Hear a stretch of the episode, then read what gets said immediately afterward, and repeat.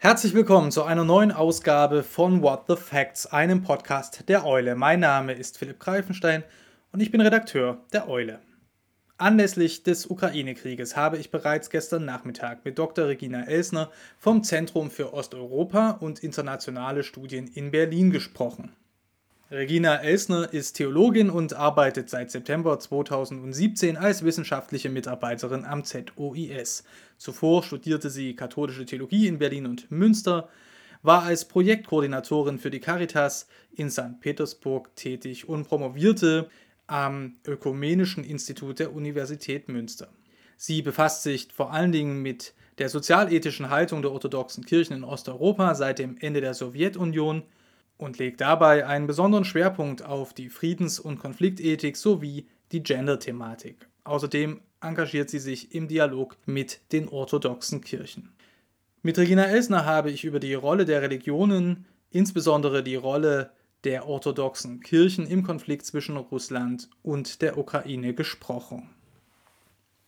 Frau Elsner, welche Rolle spielen die Kirchen und Religionsgemeinschaften in diesem sogenannten Ukraine-Konflikt, der ja durch den Angriff der russischen Truppen auf die Hauptstadt Kiew und weitere Ziele jetzt noch weiter eskaliert ist.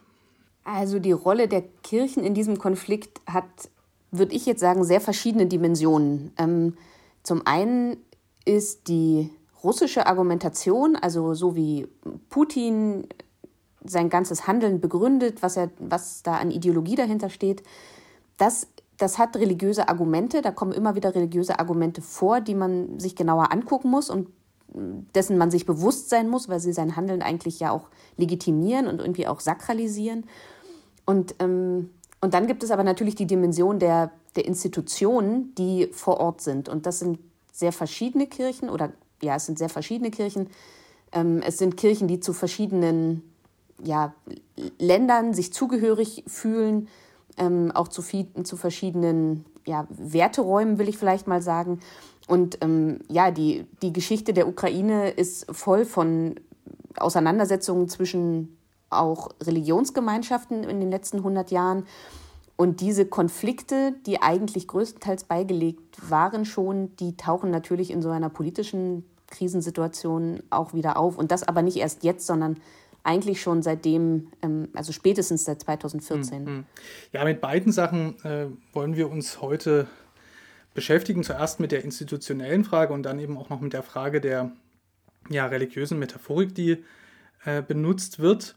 Es gibt in der Ukraine eine größere jüdische Gemeinschaft, eine muslimische Minderheit, protestantische Kirchen, eine Kirche, die nach altem Ritus feiert, aber mit der römisch-katholischen Kirche uniert ist und vor allem zwei orthodoxe Kirchen. Eine, die dem Moskauer Patriarchat unterstellt ist und eine andere, ähm, die unabhängig ist. Also wie ist es dazu gekommen und wie ist das mit der Unabhängigkeit äh, überhaupt zu verstehen? Ja, da könnte man natürlich einen ganzen eigenen Podcast draus machen. Ähm, also grundsätzlich ist es so, dass die, ähm, die Orthodoxie auf dem Territorium der Ukraine ähm, ja inzwischen sehr, sehr alt ist. Also ein, sie führt sich selber zurück auf die Taufe der Rus. Ähm, das ist 988 gewesen, der Legende nach. Und aus dieser gemeinsamen Taufe ist eben erst die Kirche, die Orthodoxie im, auf dem Gebiet der heutigen Ukraine entstanden. Und dann hat sich das eben mit den politischen Entwicklungen zusammen nach, auf das heutige Russland verschoben, nach Moskau. Und das ähm, das begründet, dass die Orthodoxie oder die orthodoxe Kirche auf dem Territorium der Ukraine seit vielen Jahrhunderten zur russischen orthodoxen Kirche, zum Moskauer Patriarchat gehört. Und verkompliziert hat sich diese Situation wie auch in anderen orthodoxen Kirchen der Welt in dem Moment, wo neue nationale Grenzen äh, geschaffen wurden. Und das war zum ersten Mal der Fall am Anfang des 20. Jahrhunderts, als es schon eine ukrainische Unabhängigkeitsbewegung gab und äh, da auch Forderungen laut wurden, dass man eben nicht mehr zum Moskauer Patriarchat gehören möchte. Und das hat sich wiederholt 1992 nach der Unabhängigkeit der Ukraine, nach dem Ende der Sowjetunion, wo dann eben auch die große Teile der orthodoxen Kirche in der Ukraine gesagt haben, wir möchten jetzt unabhängig sein. Und das ist ein Verfahren innerhalb der orthodoxen Kirche, das es auch in anderen Ländern, in anderen Erdteilen äh, gegeben hat, dass wenn ein neuer Nationalstaat entsteht, der eine große orthodoxe Mehrheit in der Bevölkerung hat, ähm, dass dann dort die, die Unabhängigkeit, die sogenannte Autokephalie, äh, verliehen wird. Und die wird verliehen von der Mutterkirche normalerweise. Und das heißt, dass sich eigentlich die, ähm, die orthodoxe Kirche in der Ukraine an das Patriarchat von Moskau wendet. Und das hat sie auch getan und hat sie auch mehrfach getan, um, um die Unabhängigkeit, um die Entlassung quasi in die Unabhängigkeit zu bitten. Und das hat Moskau aber nie, nie getan. Das hat Moskau nie bestätigt. Die ukrainische orthodoxe Kirche, die zum Moskauer Patriarchat gehört, genießt eine große Autonomie innerhalb der russischen orthodoxen Kirche, innerhalb des Moskauer Patriarchats. Aber ähm, sie ist nicht unabhängig. Sie gehört zu diesem Moskauer Patriarchat. Ein Teil des Entsetzens, das wir jetzt ja in den Nachrichten, in den deutschsprachigen Nachrichten ähm, erleben, ist würde ich meinen, eben auch verdankt sich der Tatsache, dass man eben doch sehr selten nach Osteuropa schaut und auch auf die, die Orthodoxie schaut, indem man dann sagt, naja, das ist die orthodoxe Kirche. Aber die orthodoxe Kirche setzt sich aus 14 oder eben 15 autokephalen, also irgendwie unabhängigen ähm, Nationalkirchen zusammen. Und die sind aber nicht wechselseitig alle anerkannt, sondern das Moskauer Patriarchat anerkennt die ukrainische unabhängige orthodoxe Kirche nicht. Genau, genau. Es gibt, ähm, also es hat sich dann eben die, diese 1992 ein, ein Teil der orthodoxen Kirche abgespalten von diesem Moskauer Patriarchat und war daraufhin eine, ja, hieß orthodoxe Kirche des Kiewer Patriarchats. Es gab dann auch noch eine kleinere, noch auch orthodoxe Kirche, die hieß auch autokephale orthodoxe Kirche der Ukraine. Das waren Abspaltungen, die von keiner anderen orthodoxen Kirche in der Welt anerkannt waren. Also die genossen eben keine kanonische Gemeinschaft, nicht mit dem ökumenischen Patriarchat und auch sonst mit keiner anderen orthodoxen Kirche in der Welt. Und das hat sich 2018 äh, ja radikal geändert, denn da wurden diese, diese kleinen Abspaltungen eigentlich, oder so klein waren sie zahlenmäßig gar nicht, die wurden anerkannt durch äh, das ökumenische Patriarchat, nachdem eben Moskau gesagt hat, nein, wir wollen nicht, dass die ukrainische Kirche unabhängig wird, die gehört zu uns, weil wir gemeinsam historische, spirituelle Wurzeln haben. Das, wir sind eine Gemeinschaft. Und diese, die sich da eben abgespalten haben, die wurden dann jetzt anerkannt ähm, vom ökumenischen Patriarchat. Das hat eine große Krise innerhalb der Weltorthodoxie ausgelöst, weil eigentlich alle orthodoxen Kirchen, die es gibt, diese 14, 15, manche zählen auch 16, ähm, die, ähm, die müssen halt alle eine neue Kirche auch anerkennen, damit diese dann die kanonische Gemeinschaft genießt, dass man gemeinsam Kommunion feiert, dass man gemeinsam die, die jeweiligen Patriarchen oder Kirchenoberhäupte mit kommemoriert im Gottesdienst und so weiter. Also es hat dann so ein gewisses Verfahren, damit diese Kirchen überhaupt legalisiert im kirchenrechtlichen Sinne sind. Und das hat jetzt zu einer sehr großen Krise innerhalb der Weltorthodoxie geführt, aber auch natürlich innerhalb der Ukraine, wo es jetzt zwei von verschiedenen Kirchen anerkannte orthodoxe Kirchen gibt. Und diese verschiedenen Pole der Orthodoxie, das sind also hier der äh, ökumenische Patriarch von Konstantinopel, also in Istanbul, ja, und das Moskauer Patriarchat, die russische orthodoxe Kirche ist die größte orthodoxe Kirche, wenn ich das richtig sehe. Ja, genau, genau. Also die Zahlen, die sie angibt, ist sie die, äh, die größte Kirche, was die Gläubigen angeht in der Welt. Ja. Mhm. Ein großer Teil davon sind im Übrigen die Gläubigen in der Ukraine. Also das muss man sich auch ein bisschen vor Augen halten äh, vor diesem Konflikt. Wie stellt sich denn die Zusammenarbeit zwischen diesen beiden orthodoxen Kirchen in der Ukraine jetzt dar? Reden die überhaupt miteinander? Das ist aktuell natürlich noch mal schwieriger geworden, beziehungsweise ich gehe jetzt mal davon aus, bis vor der Eskalation des Konflikts. Ähm, da war es tatsächlich so, dass seit der Gründung 2018-19 diese beiden Kirchen eigentlich so gut wie gar nichts miteinander zu tun hatten und auch es vermieden haben, in jeglicher Hinsicht irgendwo gemeinsam ähm, aufzutreten. Eine Besonderheit ist allerdings, dass es in der Ukraine, dadurch, dass es so viele Religionsgemeinschaften gibt, so viele verschiedene, gibt es ein Organ, das ist der ähm, Allukrainische Rat der Kirchen und religiösen Gemeinschaften. Und der repräsentiert glaube ich, 95 Prozent der religiösen Gemeinschaften der, der Ukraine. Und dort sitzen auch diese beiden Kirchen natürlich als die größten Kirchen der Ukraine zusammen am Tisch und haben auch gemeinsame Stellungnahmen herausgegeben. Das größte Thema der letzten Jahre waren eigentlich immer die traditionellen Werte, die Ablehnung der Istanbul-Konvention, ähm, die Ablehnung von gleichgeschlechtlichen Ehen und so weiter. Da hat man sich eben politisch engagiert, gemeinsam und hat eine gemeinsame Position gefunden. Ähm, und Interessanterweise ist das auch jetzt angesichts des Konflikts gelungen, dass also auch dort die beiden orthodoxen Kirchen nach einer Weile, wo das nicht so klar war, welche Kirche sich wie positioniert, ähm, gelungen, gemeinsame Stellungnahmen ähm, für den Frieden und gegen die russische Aggression zu publizieren. Da gab es eine Stellungnahme oder gibt es eine Stellungnahme dieses äh, gemeinsamen Rates, der UCCRO, abgekürzt wird. Und die haben wir ähm, in einer deutschen Übersetzung auch schon im Magazin dokumentiert. Da sind alle Kirchen, ähm, größeren Kirchen ähm, repräsentiert, aber auch zum Beispiel äh, die jüdische Gemeinde und auch eine muslimische Vertretung, die ganz deutlich gemacht haben, also die, die, letzte Stellungnahme richtete sich also persönlich an äh, Präsident Putin mit im Grunde genommen der Aufforderung, den Konflikt zu deeskalieren und nicht weiter ähm, eskalieren zu lassen. Das war allerdings vor Donnerstag. Mhm. Ähm, ja, das ist aber also schon auch bemerkenswert. Ich habe das eine Weile beobachtet, wie sich die Kirchen und die Religionsgemeinschaften verhalten. Und ähm, da war eben sehr, sehr deutlich, dass natürlich die orthodoxe Kirche der Ukraine, also die neue unabhängige Kirche, sofort und schon seit Tagen klare Aufrufe zum Frieden formuliert hat, ähm, deutlich die russische Aggression benannt hat. Das ist ja immer so ein, ein Kennzeichen dafür, dass, eine, dass die Kirche eben deutlich auf einer Seite steht und da ähm, auch keine Kompromisse eingeht. Auch die griechisch-katholische Kirche, die ein ganz ähm, wichtiger Akteur ist in der religiösen Landschaft in der Ukraine, hat sich sehr, sehr deutlich geäußert, auch mit dem Papst gemeinsam geäußert für Frieden und so weiter. Und bei der ukrainischen orthodoxen Kirche, die zum Moskauer Patriarchat gehört, war auffällig, dass sie sehr lange geschwiegen hat. Dass es sehr lange gar keine Äußerungen gab. Äh, eine Zeit lang hat man so bei den, in den Social-Media-Kanälen gesehen, dass Sprecher der Kirche ähm, zur Ruhe aufrufen und sagen, man solle sich jetzt nicht der Panik anschließen und es wird schon irgendwie alles gut gehen, so nach dem Motto. Und deswegen ist es schon auch bemerkenswert, dass auch diese Kirche sich jetzt ganz ausdrücklich hinter die Erklärung des, des Rates gestellt hat, des gemeinsamen Rates der Kirchen- und Religionsgemeinschaften und auch selber nochmal öffentliche Stellungnahmen publiziert hat, in denen auch ganz klar gemacht wird, dass man gegen die russische Aggression ähm, sich einsetzt, für den Frieden, für die Integrität auch der ukrainischen Grenzen eintritt und da eben eindeutig auf der Seite des, des ukrainischen Volkes steht. Die orthodoxe Kirche in der Ukraine, Moskauer Patriarchat, spricht sich dafür aus, den sogenannten Bruderkrieg ähm, sofort zu stoppen. Inwieweit nehmen sich denn die orthodoxen Christen in der Ukraine als Brüder ihrer russischen Glaubensgeschwister wahr?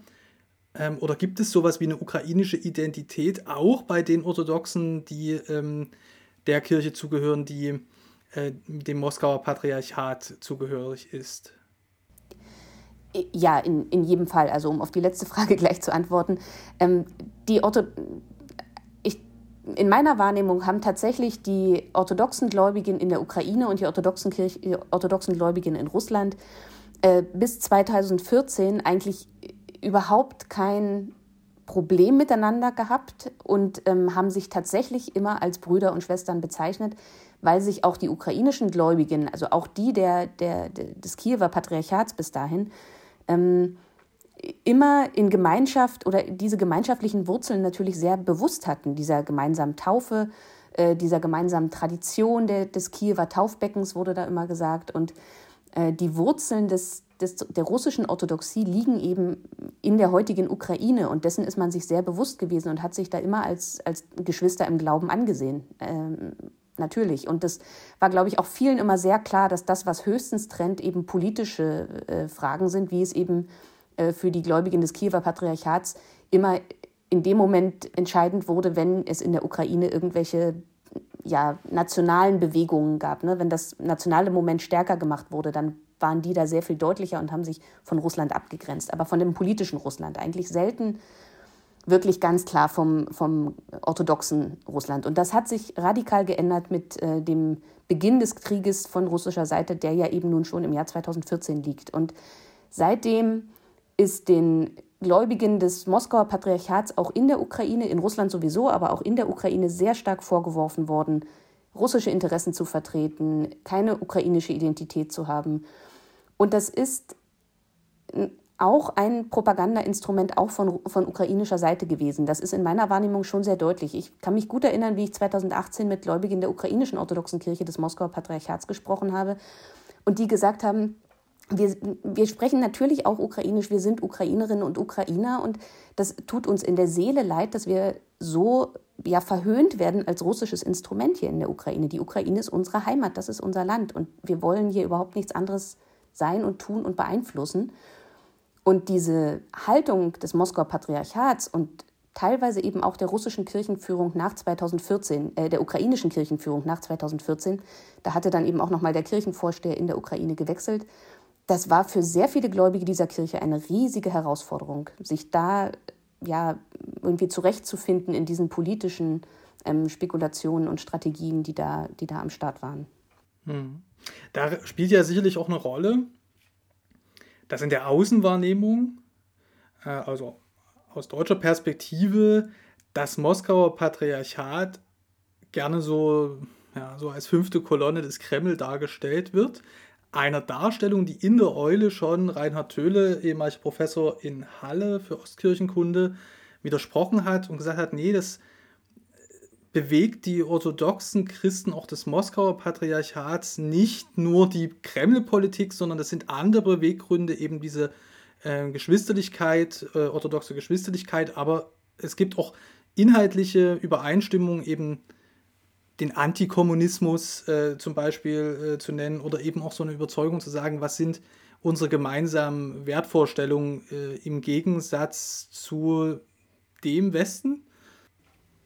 Ja, das ist, ähm, das ist bestimmt so. Und ich glaube, bis zu dieser ähm, militärischen Eskalation eben schon 2014 war es ja auch deutlich zu beobachten, dass in der, in der Rhetorik von Moskau aus, vom Patriarch Kirill aus, ähm, immer ganz viel Wert darauf gelegt wurde, dass man sich in einer geistlichen Einheit fühlt, dass man auch gemeinsam zum Beispiel sehr stark gegen die westlichen Werte eben aufgetreten ist. Ne? Da gibt es diesen Diskurs mit der mit den traditionellen Werten, die eben genau die russische Orthodoxie auch schützen muss innerhalb Europas. Und da war die Ukraine immer mit gemeint natürlich.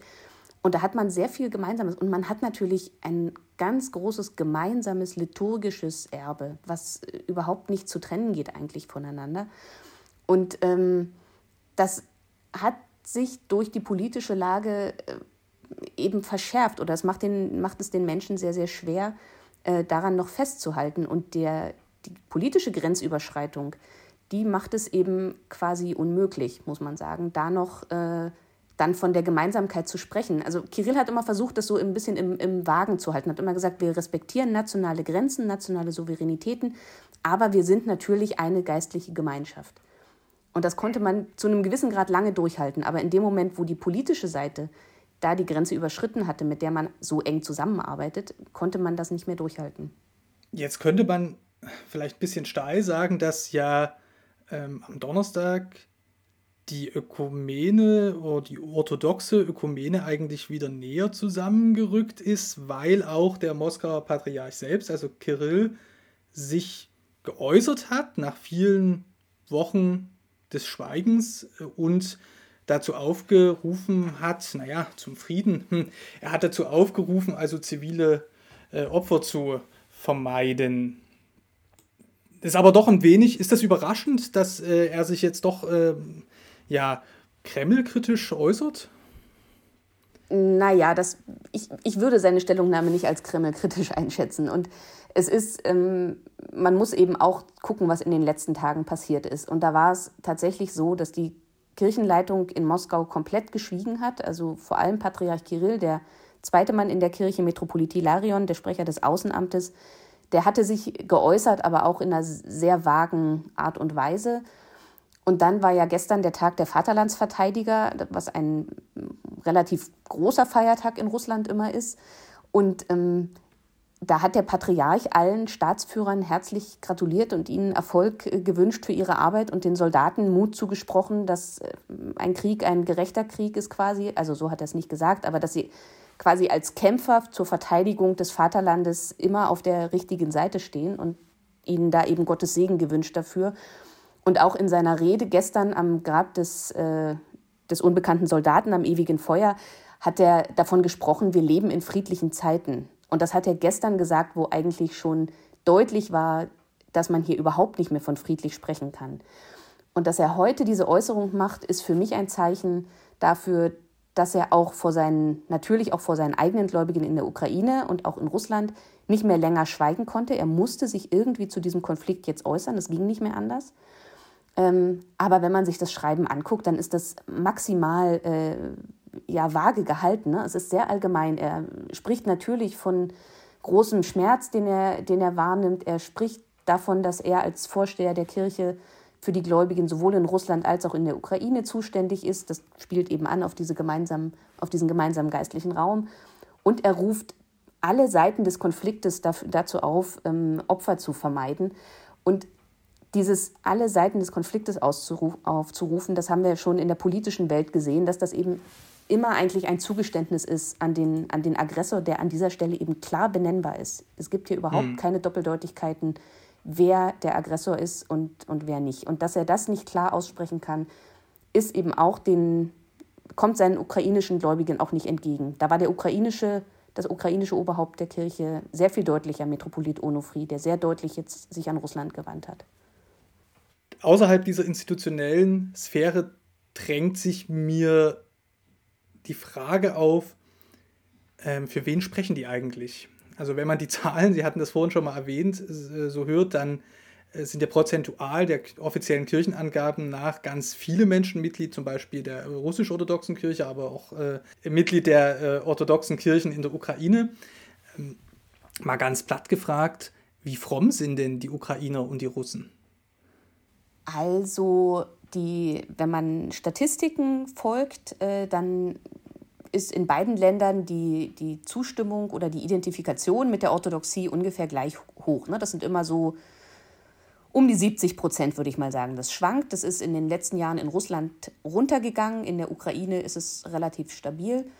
Ähm, also da gibt es eine sehr hohe Identifikation. Aber tatsächlich heißt diese Identifikation natürlich nicht gleich äh, religiöse, religiöses Leben, religiöse Überzeugung und, und einen tiefen persönlichen Glauben. Und da äh, ist die Ukraine doch sehr viel stärker. Also wenn man sich so Zahlen anguckt wie tägliches Gebet, Kirchbesuch, ähm, ja, persönlicher Glauben, Glauben an Gott und so weiter, dann sind die Zahlen in Russland minimal. Das sind also auch was den Kirchenbesuch angeht, eigentlich nie über 5 Prozent. Und äh, in der Ukraine sind das schon deutlich mehr. Ähm, das liegt auch an der religiösen Landschaft. Es liegt auch an dem, ja, besonders im Westen der Ukraine sehr stark vertretenen griechisch-katholischen äh, Glauben an der Kirche, die dort sehr aktiv war und die auch ein großes moralisches Kapital hat, auch aus ihrer Verfolgungssituation heraus während der Sowjetunion. Also da ist der Glauben auch teilweise polnisch mitgeprägt, aber teilweise eben auch wirklich verwurzelt in der Ukraine, in der ukrainischen Tradition der gelebte Glaube sehr viel größer. Eine zweite Frage, ähm, die so ein bisschen quer liegt zu dem, was wir schon besprochen hatten vor 2014 vor allen Dingen, wurde ganz häufig von der Ukraine als einem gespaltenen Land gesprochen, und zwar in eine Osthälfte und Westhälfte gespaltenes Land, was die sprachliche Orientierung angeht, also das heißt im Osten des Landes, wo ganz viel Russisch gesprochen wird und ähm, aber auch so von der Orientierung her. Der Westen orientiert sich ähm, nach Europa, der Osten orientiert sich nach Russland. Jetzt sind ja schon seit Jahren ukrainische Gebiete in diesem Halbbesetzungszustand gewesen, äh, diese sogenannten Volksrepubliken, die jetzt von Russland anerkannt wurden. Wie unterscheidet sich die ähm, religiöse Landschaft von der Ost- zur Westukraine? Also diese Spaltung ähm, ist auch, oder diese angebliche Spaltung ist auch politisch sehr stark ausgenutzt worden zeitweise. Und man kann da in, in Studien, die inzwischen auch durchgeführt wurden, unter anderem auch von, von meinem Institut, vom, vom Zeus, gibt es Studien, die auch Sprache und Identifikation in verschiedenen Teilen des Landes untersuchen. Und die zeigen ganz deutlich, dass diese Spaltung für die meisten Menschen kein relevanter Faktor mehr ist im Land. Und da hat natürlich auch der Krieg und auch die Art und Weise, wie Russland versucht hat, das auszunutzen, diese Spaltung und diese ne, sich als Schützer der russischsprachigen Bevölkerung zu positionieren, das hat dazu beigetragen, dass man da näher zusammengerückt hat und dass diese Spaltung nicht mehr so stark ist. Was das Religiöse angeht, ist es tatsächlich so, und das ist historisch einfach begründet, dass der Westen von der Ukraine sehr viel stärker eben durch die griechisch-katholische Kirche geprägt ist, also eine Kirche, die im byzantinischen Ritus äh, lebt und Liturgie feiert, aber den Papst anerkennt. Und ähm, die ist dort sehr stark vertreten, prägt sehr, sehr stark die Identität der, der Menschen dort und äh, unterscheidet sich dadurch eben natürlich sehr stark auch nochmal von dem orthodoxen Osten des Landes, der eben sehr viel mehr äh, durch die russische Orthodoxie bzw. die ukrainische Orthodoxie äh, in den letzten Jahren nach dem Ende der Sowjetunion geprägt wurde. Aber es gibt, das muss man eben auch immer sagen, es gibt Gemeinden und Kirchen und Gläubige von allen Kirchen im ganzen Land. Es gibt jetzt keine Region, wo irgendeine von diesen Kirchen nicht existieren würde und nur die andere alles dominiert. Und in den besetzten Gebieten ist es so, dass seit der Besetzung 2014 dort eigentlich nur noch die ukrainische orthodoxe Kirche des Moskauer Patriarchats überhaupt aktiv sein durfte.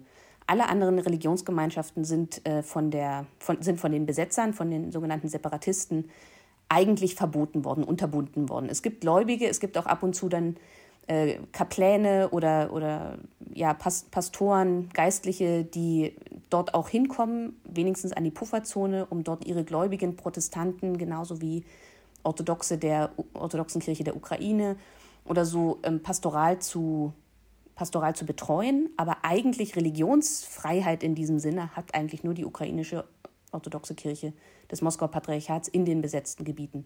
Und drumherum ist sie auch in der Mehrheit. Jetzt hatten wir am Anfang gesagt, wir wollen uns auch ein wenig mit der religiösen Sprache und den religiösen Bildern befassen, die in den letzten Tagen so im Schwange sind. Mir sind da Bilder präsent von russischen Soldaten aus dem Syrienkrieg, ähm, die Kreuze vor sich hertragen. Es gemahnt eigentlich an so eine Kreuzzugsmetaphorik, äh, ja, mit dem, mit dem Kreuz vorne ran äh, ins Feld äh, zu ziehen. Und das würde ja auch der ähm, Propaganda äh, Wladimir Putins entsprechen, also in, in, Feldzug gegen die Werte des Westens zu führen. Ähm, ist das was, was aus dem orthodoxen Glauben kommt oder ist das tatsächlich politische Propaganda? Also an der Stelle ist das tatsächlich ganz klar politische Propaganda. Das ähm, hat auch eine Vorgeschichte und das spielt sich auch in verschiedenen Themenfeldern ab. Und diese, die, ja, dieser Kampf Russlands gegen den liberalen Westen ist eine Dimension davon. Ähm, eine zweite Dimension ist vielleicht, kann man benennen, mit der Metaphorik quasi der Verteidigung, also dass man das eigene, die eigenen Werte, die eigene Tradition beschützen muss ähm, und ja, sich dann eben auch, auch zum Schutz eben auch wehren muss und natürlich genau auch militärisch verteidigen muss. Ähm, und das sind Argumente, die hat die russische Politik, die politische Elite in den letzten 20 Jahren seit Beginn der, der Herrschaft von, von Wladimir Putin sehr systematisch äh, aufgebaut. Also das ist eine, ja, eine Konstruktion, auch eine Geschichtskonstruktion, die da dahinter steht, die ganz eng mit dem orthodoxen Glauben, mit dem russischen orthodoxen Glauben verbunden ist. Und die russisch-orthodoxe Kirche hat sehr viel daran mitgearbeitet, an, diesem, an dieser Konstruktion, in der es eben auch darum geht, der Ukraine und Belarus die staatliche und auch die kirchliche Souveränität abzusprechen, dadurch, dass man eben diese gemeinsamen Wurzeln hervorhebt. Das hat man an Putins Rede gehört vor wenigen Tagen, auch in seinem berühmten Text vom vorigen Jahr, wo er ja die Unabhängigkeit der Ukraine anzweifelt aufgrund der gemeinsamen Geschichte. Und das bezieht sich eben immer auf die, auf die Kiewer Taufe. Da sieht man, dass das ist also eben auch ein Aspekt dieser Propaganda, die kirchlich unterlegt ist, die, die sakralisiert wird eigentlich durch diese kirchlichen Argumente. Und das Gleiche gilt eben für die verfolgten Christen zum Beispiel. Das ist im Mittleren Osten auch ein ganz starkes Argument, dass man dass man verfolgte Christen dort verteidigt und deswegen natürlich militärisch eingreifen muss und dazu legitimiert ist. Und das spielt jetzt in der Ukraine natürlich auch eine ganz starke Rolle, wo er ja auch in seiner Rede vor ein paar Tagen davon sprach, dass man äh, orthodoxe Gläubige beschützen muss vor der Gewalt, die von der ukrainischen Regierung gegen diese ukrainischen Gläubigen ausgeübt wird. Ähm, es ist auch ein Hinweis darauf, dass äh, ja, dass diese Strategie von Putin, die er damit religiös unterlegt, das hat eben nichts mit dem orthodoxen Glauben an sich zu tun und man kann das, man kann das sehr leicht nachprüfen, indem man sich einfach andere orthodoxe Kirchen auf der Welt anguckt und eben sieht, dass dort so, ein, so eine politische Propaganda weniger möglich ist, teilweise gar nicht möglich ist, teilweise so ähnlich möglich ist. Ein bisschen kommt da natürlich zum Zuge, dass die orthodoxen Kirchen keinen keinen Vatikan, sage ich mal, etwas überspitzt haben, der sagen kann, das ist jetzt die Linie, mit der Orthodoxie agieren darf in der Welt. Und das sind lauter Dinge, die dürfen nicht passieren im Namen der Orthodoxie. Das gibt es nicht. Und es gibt natürlich in der Orthodoxie genauso wie in der katholischen Kirche, das ist ja die gleiche Tradition, die gleiche christliche, ähm, für alles eine Begründung, wenn man es begründen will, wenn man es finden will in der Bibel oder in der kirchlichen Geschichte. Die Frage, was man damit macht in der heutigen Zeit, hängt von Kirchenführern ab. Und in Russland hat man sich eben dazu entschlossen, das zu legitimieren, was die politische Elite eben strategisch durchsetzen möchte. Insofern ist es also gut vergleichbar ähm, mit der neuen Rechten im deutschen Sprachraum. Für die ist ja das Christliche auch mehr so ein kultureller Code, als dass es da tatsächlich um Glaubensinhalte ginge. Ja, das kann man, kann man vergleichen und es gibt ja gerade in dieser, auf dieser Linie der, der traditionellen Werte, ähm, die ja eben auch die, die neue christliche Rechte auch in anderen Teilen der Welt vertreten, ähm, da gibt es ganz enge Verbindungen mit Russland. Und ganz viele in diesem, in diesem Bereich sehen Russland als den großen Verteidiger ihres, ihres Weltbilds und ihrer, ihrer Werte, ihrer Prinzipien. Da gibt es ganz ja, brandgefährliche Verbindungen auch miteinander. Ja. Der ukrainische UNO-Botschafter hat auf der vorerst letzten Sitzung des Sicherheitsrates seinem russischen Amtskollegen im Grunde genommen gedroht und hat gesagt, Kriegsverbrecher kommen nicht ins Fegefeuer, sondern gleich in die Hölle. Nach all dem, was wir jetzt besprochen haben, kann man also davon ausgehen, dass die Ukrainer und Ukrainerinnen das, diese religiöse Sprache verstehen können, also weil das ähm, bei denen irgendwo auf einen, auf einen fruchtbaren religiösen Boden fällt, die wissen, was eine Hölle ist. In jedem Fall, in jedem Fall. Also das ist das muss man sich wirklich auch äh, bewusst machen und das machen wir im Westen uns eben, viele machen sich das nicht bewusst, wie sehr religiöse Argumente hier diese, diese Texte, auch diese Aussagen und auch das Agieren ähm, prägen, wie sehr da religiöse Argumente eine Rolle spielen, die wir oft nicht verstehen oder nicht für, nicht für voll nehmen, weil man, ja, weil man daran auch eben auch nicht mehr gewöhnt ist, dass Politik mit religiösen Argumenten kommt. Ähm, und natürlich die Ukrainer und die Ukrainerinnen, die verstehen das sehr, sehr gut. Denn die haben, die kommen aus der gleichen Schule und äh, sie haben die gleichen äh, eben auch religiöse Erziehung genossen und sind mit, diesem, mit dieser Rhetorik sehr gut vertraut. Und natürlich baut sich ja die Tradition oder die Identität der Ukrainer baut sich natürlich auch sehr stark auf diesem Bewusstsein auf, ähm, ein, eine sehr frühe christliche Kirche zu sein und eine sehr weitreichende christliche Tradition zu haben mit dieser Kiewer Tradition. Man versucht es jetzt eben auch theologisch ein bisschen nachholend ähm, zu ja, herauszustreichen, dass es eben nicht die Moskauer Tradition ist und keine russische Tradition ist, keine russische Orthodoxie, sondern eine Kiewer Orthodoxie. Aber diese, die, die Art und Weise, mit Religion Politik zu machen. Das haben auch die Ukrainer ja im Übrigen selber erlebt in den letzten Jahren. Der Wahlkampf von Petro Poroschenko 2018 war voll mit religiösen Argumenten.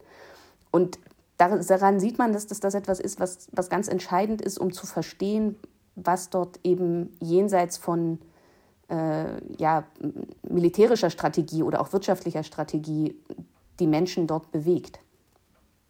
Also wäre eine Möglichkeit für die Christen jetzt im deutschsprachigen Raum angemessen auf diese Eskalation zu reagieren, sich also auch intensiver damit zu befassen, wie die Christen dort leben, denken.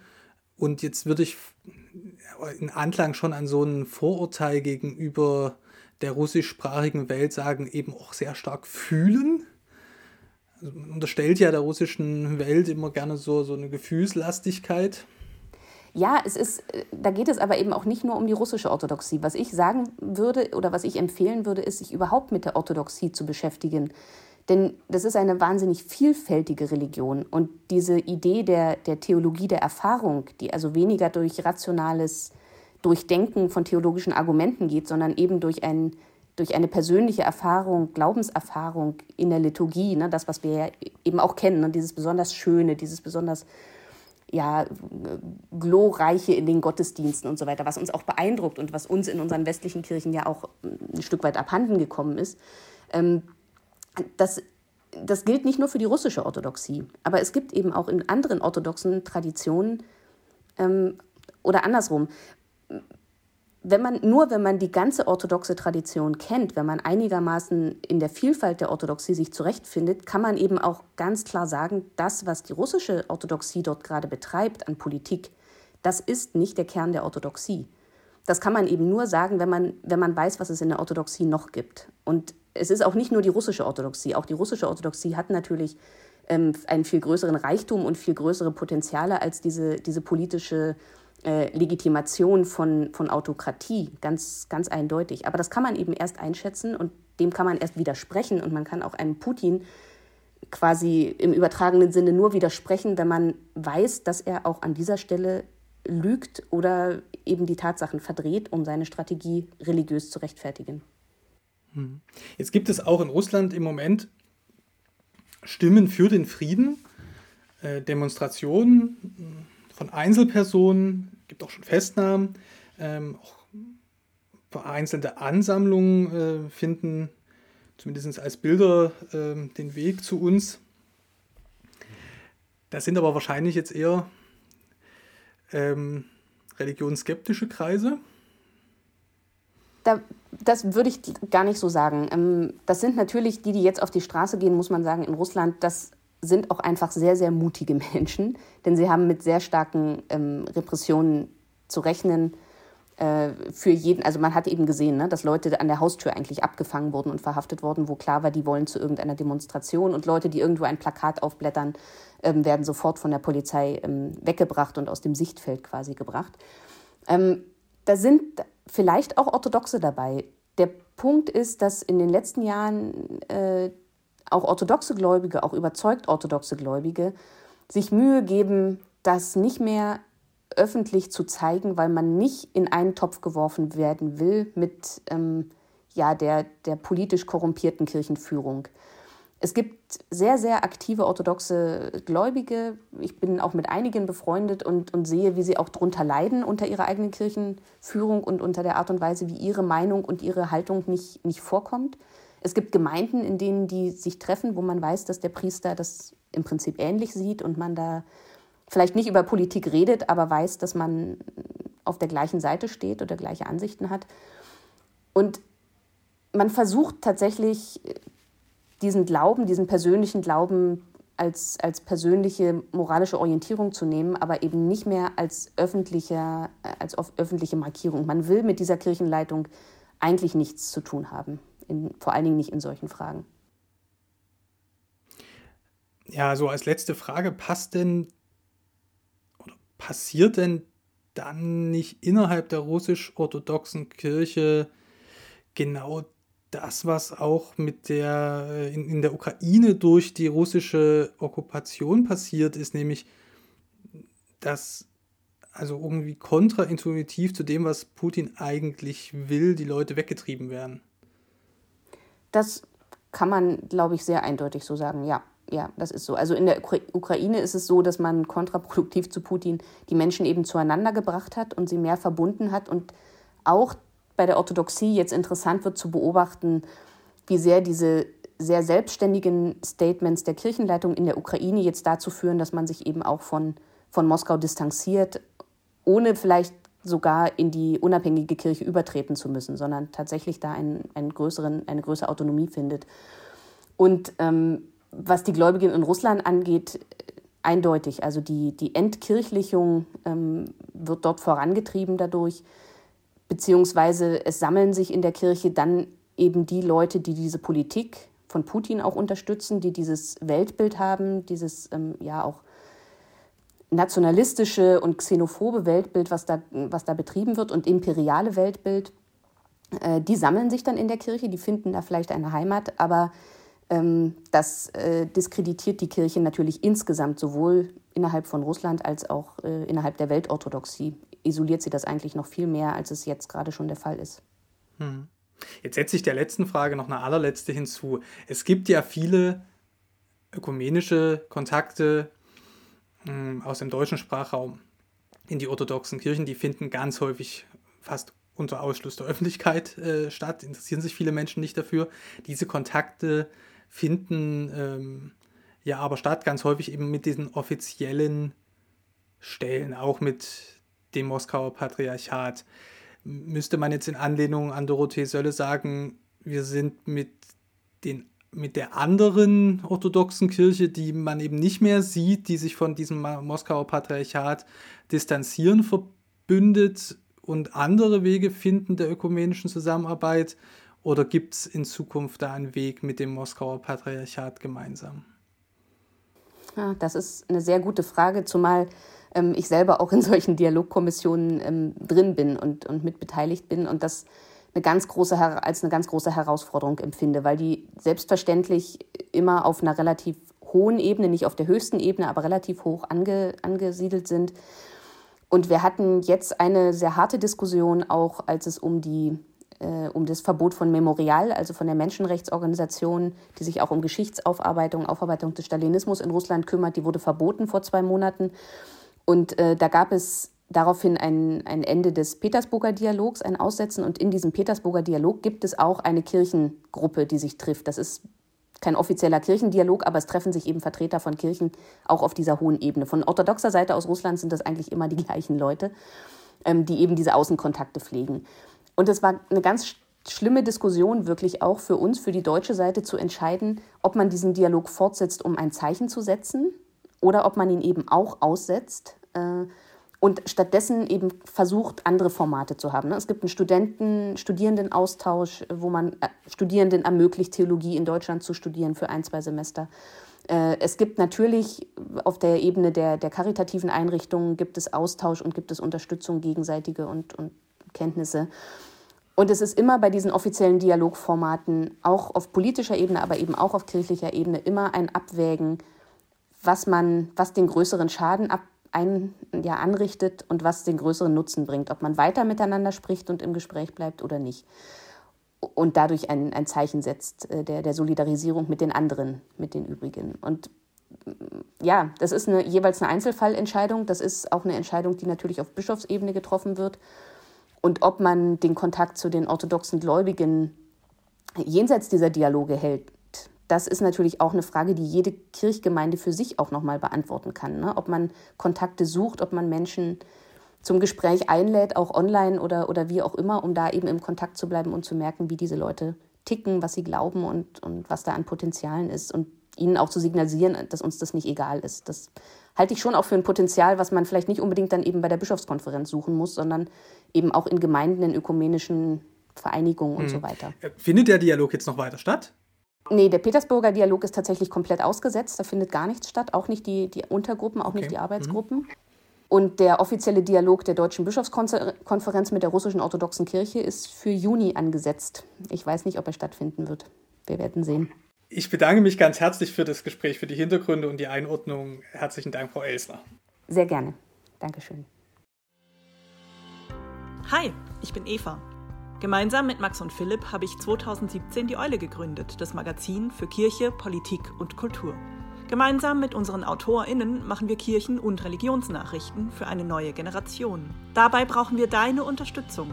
Mit einem Eule-Abo bezahlst du den unabhängigen Journalismus der Eule denn wir werden von keiner Kirche finanziert. Du sorgst dafür, dass wir unsere AutorInnen fair bezahlen können und leistest damit einen Beitrag für die Stimmenvielfalt in den Kirchen. Ab 3 Euro im Monat bist du dabei. Mach mit und schließ jetzt ein Eule-Abo ab.